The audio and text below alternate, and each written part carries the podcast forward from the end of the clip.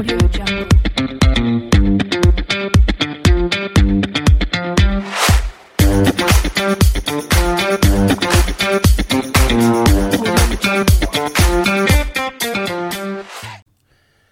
hola, ¿qué tal amigas y amigos del podcast Ventas B2B? Bienvenidas y bienvenidos a un nuevo episodio de este podcast, donde hablamos de ventas, hablamos de negociación, hablamos de marketing, hablamos de negocios, de emprendimiento, de gestión, de, en fin, todo lo que, aquello que está alrededor y en el interior del mundo de las ventas, y sobre todo cuando se trata de ventas B2B. No te pierdas este episodio porque vamos a estar hablando de acerca del el correo electrónico, cómo el correo electrónico se ha transformado, o sea, no se ha transformado, siempre ha sido, lo que pasa es que algunos lo denostan, pero es una tremenda herramienta de ventas. ¿Y qué hacer para que sea leído realmente? Bueno, es poner un buen asunto. Es un, un- buen asunto, como, como lo más antiguo de, del- de la metodología de AIDA, ¿Te acuerdas de la metodología AIDA que fue creada a fines del año 1800, 1890 y algo? Fue creada la metodología AIDA. Atención, interés, deseo, acción. O sea, lo más importante es llamar la atención en ventas para empezar a provocar ese inbound marketing, esa, esa forma de que te miren, te, te, respondan, te observen, es llamar la atención. Hoy día estamos frente a, cientos y a miles de correos electrónicos eh, que reciben tus clientes, tus prospectos de clientes. Reciben un montón de correos electrónicos de otros vendedores como tú, o de otras instancias, de, otras organizaciones, en fin, de, un montón de, empresas que tus clientes probablemente los están viendo. Y están viendo esos correos electrónicos y, cuáles leen y cuáles no leen. ¿Cómo hacer que tu correo sea elegible? ¿Cómo hacer que tu correo realmente sea elegible? Entonces, eh, de eso se trata hoy día esta, mm, este episodio, este episodio número 242 del podcast Ventas B2B. Estamos en Santiago de Chile con un día precioso, mucho sol, pero también mucho frío. Y si te das cuenta, si lo puedes notar, estoy bastante resfriado. Llevo con una tos y un resfrío ya un par de semanas, pero esta tos es la que no me deja eh, resurgir y con eh, tanto medicamento, con jarabes, con triobar y un montón de otras cosas, eh, claro, uno anda un poco aletargado, ¿no? Pero bueno, ya pasó lo peor, espero que, que, que, que no sea tan desagradable para ti escuchar esta voz un poco... un poco más complicada, ¿ah? un, poco, un poco más desagradable. Espero que no sea tan desagradable. Fíjate que al día existen estadísticas en, eh, en, estas herramientas, ¿no es cierto?, de, que publican de herramientas de marketing, Hub, HubSpot, dice que se reciben más de 340 mil millones de correos electrónicos al día. O sea, en el mundo entero figura... Yo tuve que mirar varias veces este número. 340 mil millones de correos electrónicos diarios. Y de esos, probablemente un número muy importante son spam. Eso, eso es enviar correos electrónicos no deseados, ¿no es cierto? Te consigues una base de datos y mandas por doquiera, mandas al que se te antoja, al que cayó en esa base de datos y le mandas un correo promoviendo tu producto, promoviendo tu servicio. Esos no van a ser leídos nunca. Al contrario, te, te van a penalizar. De hecho, existen en ciertos países prohibición de enviar correos a alguien que no te conozca, enviar estos correos masivos, ¿no es cierto?, a, a esas bases de datos generales. Entonces, claro, la idea es que en ventas seamos bien educados y generemos una estrategia de ventas a partir del envío de email. Entonces aquí los vendedores y el área de marketing, como ya lo hemos tratado en sesiones anteriores, tienen que hacer un trabajo bien colaborativo. La gente de marketing desarrollar eh, de alguna manera no sé si llamarlos plantillas, redacciones uniformes, redacciones estándar para no cometer errores, y la gente de ventas distribuirlo a sus clientes. Eh, si tienes buena escritura, si se te va bien escribir, bueno, allá tú hazlo. Pero todos tus correos tienen que ser primero nominativos. O sea, no, no mandes correos a bases de datos. En el mundo B2B, en el mundo de empresas, las oportunidades de negocio, tu base de clientes, tu comunidad, habitualmente son decenas y a lo más centenas de potenciales clientes. No es como en el mundo B2C que son miles y cientos de miles. Entonces, no, no hagas eso de, de, enviar correos masivos. Te puedes ayudar con una herramienta de email marketing, sin duda, que puedes mandar 10, 20, 50 correos en, una solo, en un solo clic pero muy bien redactados y bien uniformemente hechos. ¿Ah? Te sugiero ahí que, que, le des una vuelta. No es necesario usar estas herramientas de envíos masivos si es que tu base de gente a la que le quieres mandar un correo son, de nuevo, decenas. ¿ah? Eh, si, son menos de 10, estás en problemas, porque quiere decir que no tienes un número suficiente de potenciales oportunidades de negocio y, y ahí estamos hablando de otra cosa.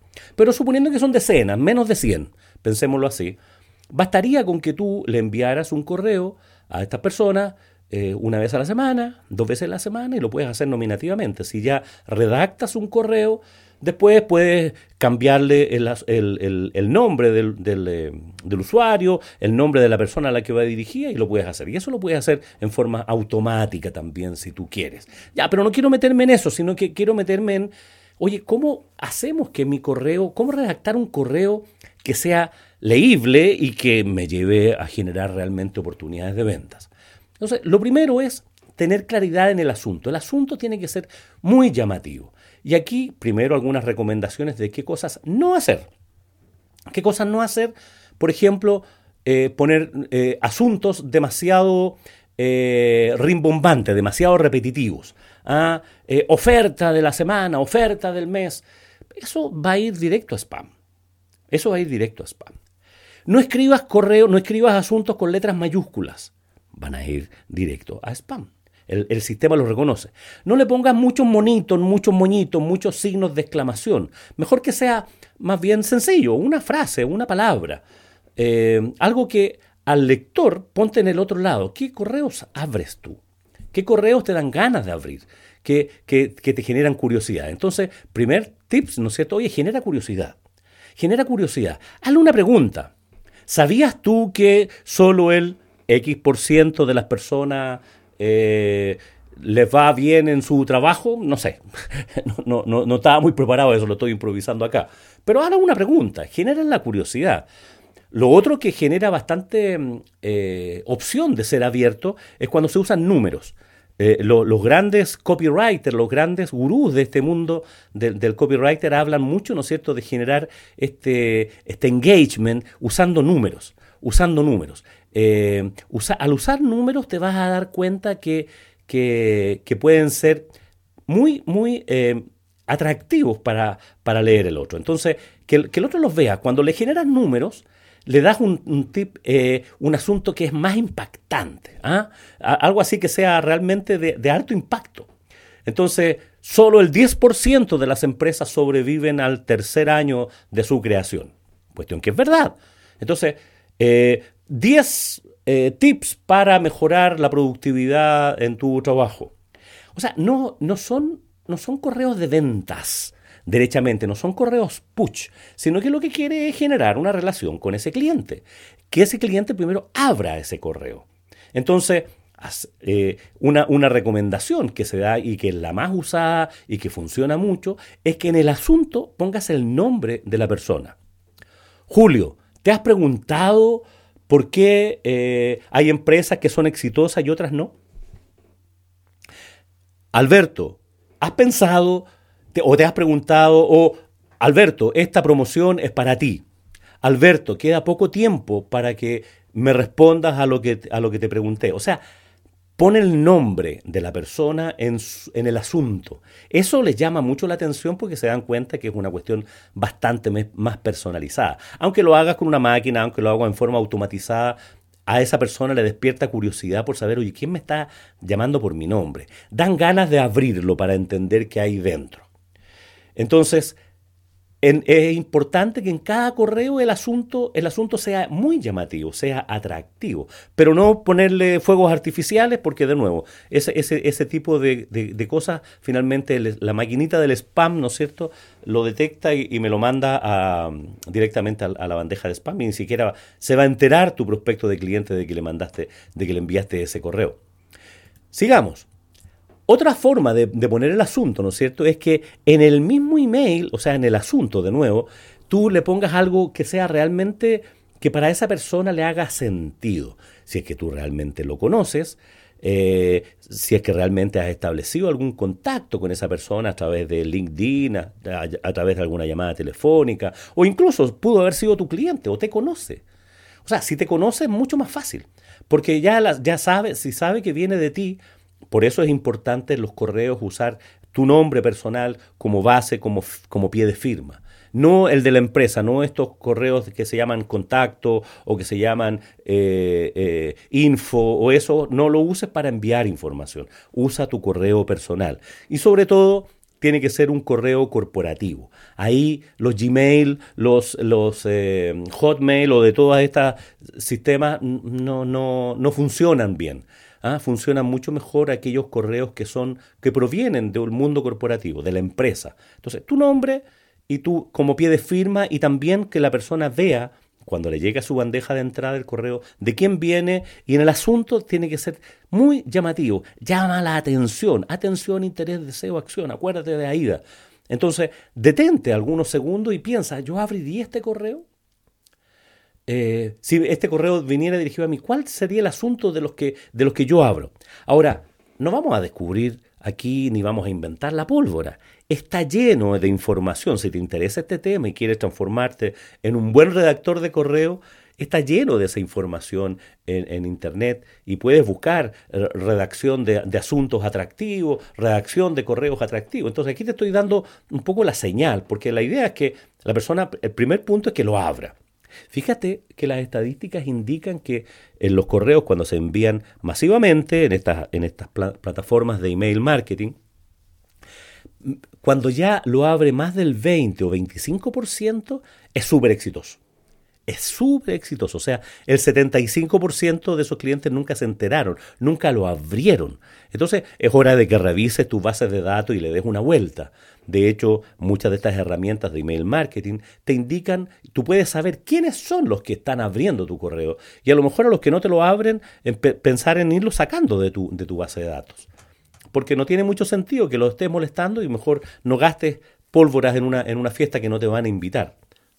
¿Te, das cuenta? Puede, puede generar una acción mucho... Aquí no es un tema de cantidad, sino que de apuntar a los que realmente van a ser tus clientes. Acuerda que estamos en el mundo B2B y sobre todo si se trata de, de, de tickets altos, ¿no es cierto?, de high ticket, de, volúmenes importantes en cada facturación. Son pocos clientes, pero con un alto volumen de, de, facturación. O sea, si logras vender un proyecto, una consultoría, un proyecto de ingeniería, un proyecto de transformación, la verdad las cosas es que no tienes que llegar a cientos o a miles.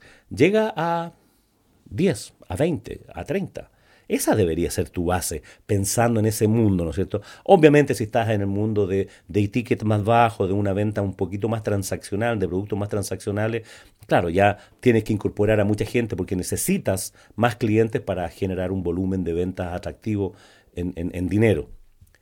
Entonces, Aquí cantidad no es, o sea, la cantidad no es importante, más importante la calidad. Entonces, ya hemos, hemos, nos hemos referido al asunto.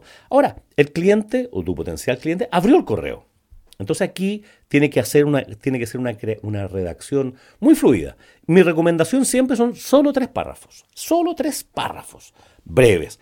Dale aire a esa, no, escribas párrafos tan grandes, tan, tan voluminosos, eso queda lata leer. Tres párrafos.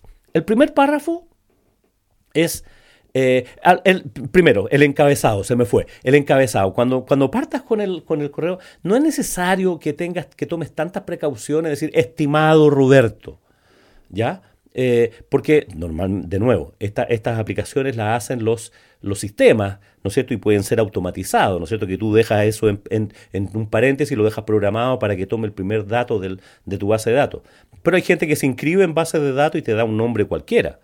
Eh, entonces puede ser contraproducente y la persona se da cuenta. Entonces no corra ese riesgo. Personalmente yo parto con un hola, buenas tardes, eh, estimado, estimada, no sé, de acuerdo al grado de cercanía que tenga con esa persona. No le pongas estimado a alguien que, no te conoce como sugerencia, ¿ya? Eh, eso, eso, eso es suena bastante feo, digamos. que me dice estimado si, no, si ni siquiera me conoce?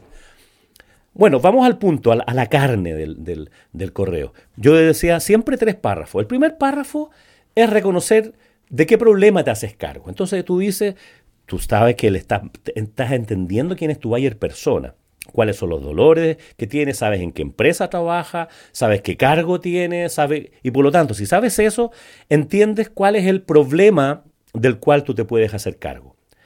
Eh, tú, lo entiendes o deberías entenderlo. Entonces, si tú estás vendiendo, no sé, sistemas de automatización de procesos para un gerente de fábrica o alguien que ocupa un cargo de ese, de ese estilo, tú puedes decirle, oye, eh, Entendemos que el mundo va hacia procesos cada vez más automatizados porque eso lo hace más eficiente y entendemos que existen múltiples alternativas para resolver este asunto. Punto. Pusiste el contexto y dices, sí, a mí me pasa eso, dice la persona.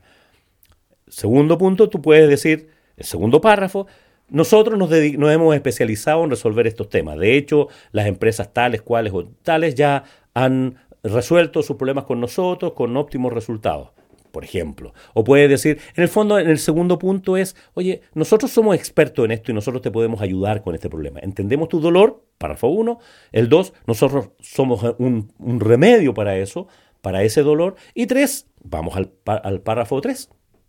¿Cómo te puede ubicar? Y ahí le pides una entrevista, le pides una reunión. No le mandes, no le mandes a ese cliente, sobre todo si no te conoce, no le mandes una, eh, un link para que agende una entrevista contigo. Ah, eso es de mal gusto, es mal visto. Entonces puedes decirle, oye, me encantaría conversar contigo, dime si te puedo llamar, eh, si quieres concertar una entrevista, si, nos podemos visitar, si, te interesa, eh, respóndeme este correo y podemos conversar y le mandas tu número de teléfono, tu correo y todas esas cosas. Punto, punto, no más. No más. No hables de que tú eres el óptimo calidad, ni que, ni que estás en lo mejores del mundo. No, esos correos larguísimos que presentan un folleto en un correo eh, de ventas. Estoy hablando de un correo de ventas. Probablemente, probablemente si estás en esta estrategia del, email marketing y generar comunidad, probablemente será mejor y más recomendable que los primeros correos que le mandas a estas personas no sean para ofrecerles la venta en este, en este sentido que te decía yo, en estos tres párrafos, sino envíarle alguna información de interés para ellos, alguna cosa que tenga que ver con, con, no sé, con casos de éxito, con nuevas tendencias. Entonces, el encabezado del correo igual va a ser, oye, nuevas tendencias en la automatización de fábrica, o tendencias que podrían interesarte. Eh, y punto, después, después sigue, ¿no es cierto? Y, en el, encabezado dice, oye, como sabemos que tiene este problema, nuevamente uno, me encontré con esta información que creo que puede ser útil. Si quieres seguir conversando de esto, llámame. Punto, pero, pero no, no esa cosa pucho, no es yo tengo la máquina, yo tengo el sistema, yo tengo el software, yo tengo, yo tengo la solución. Eh, y de esa forma va a ser más amistoso. Lo más probable es que los primeros correos no te lo respondan. O, ojalá los abran, pero no te los van a responder.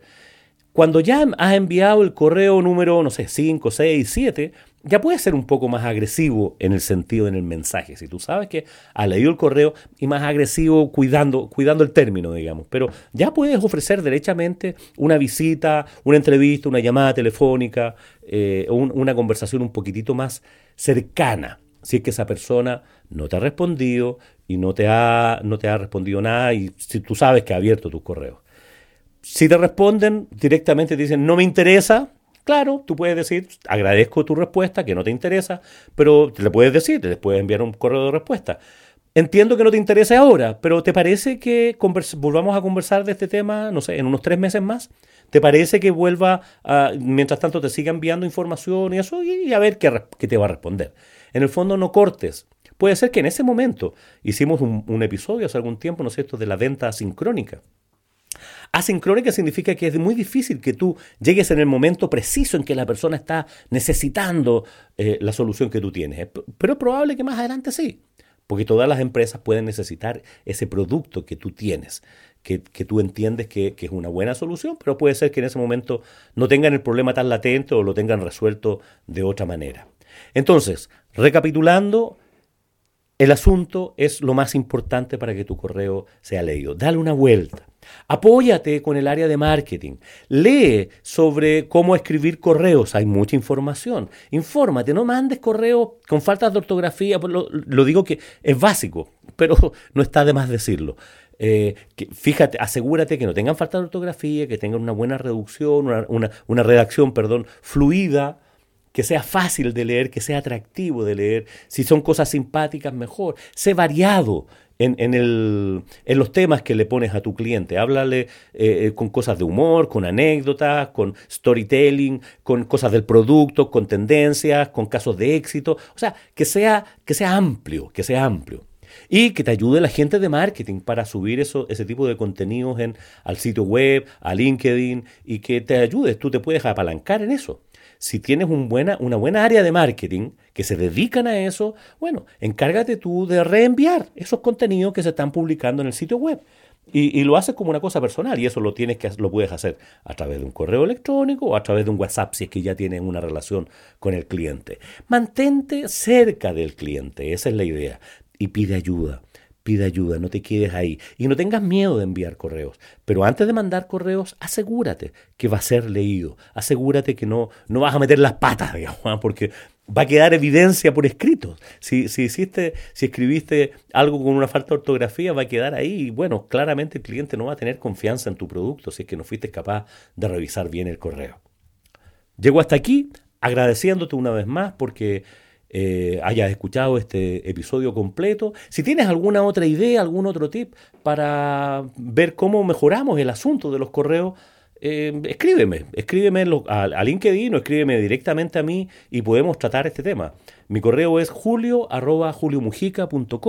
y por supuesto estaré encantado de responderte e incorporarte en, este, en este modelo. Muchas gracias, que tengas un muy buen día y por supuesto que tengas muy buenas ventas. Audio Jungle.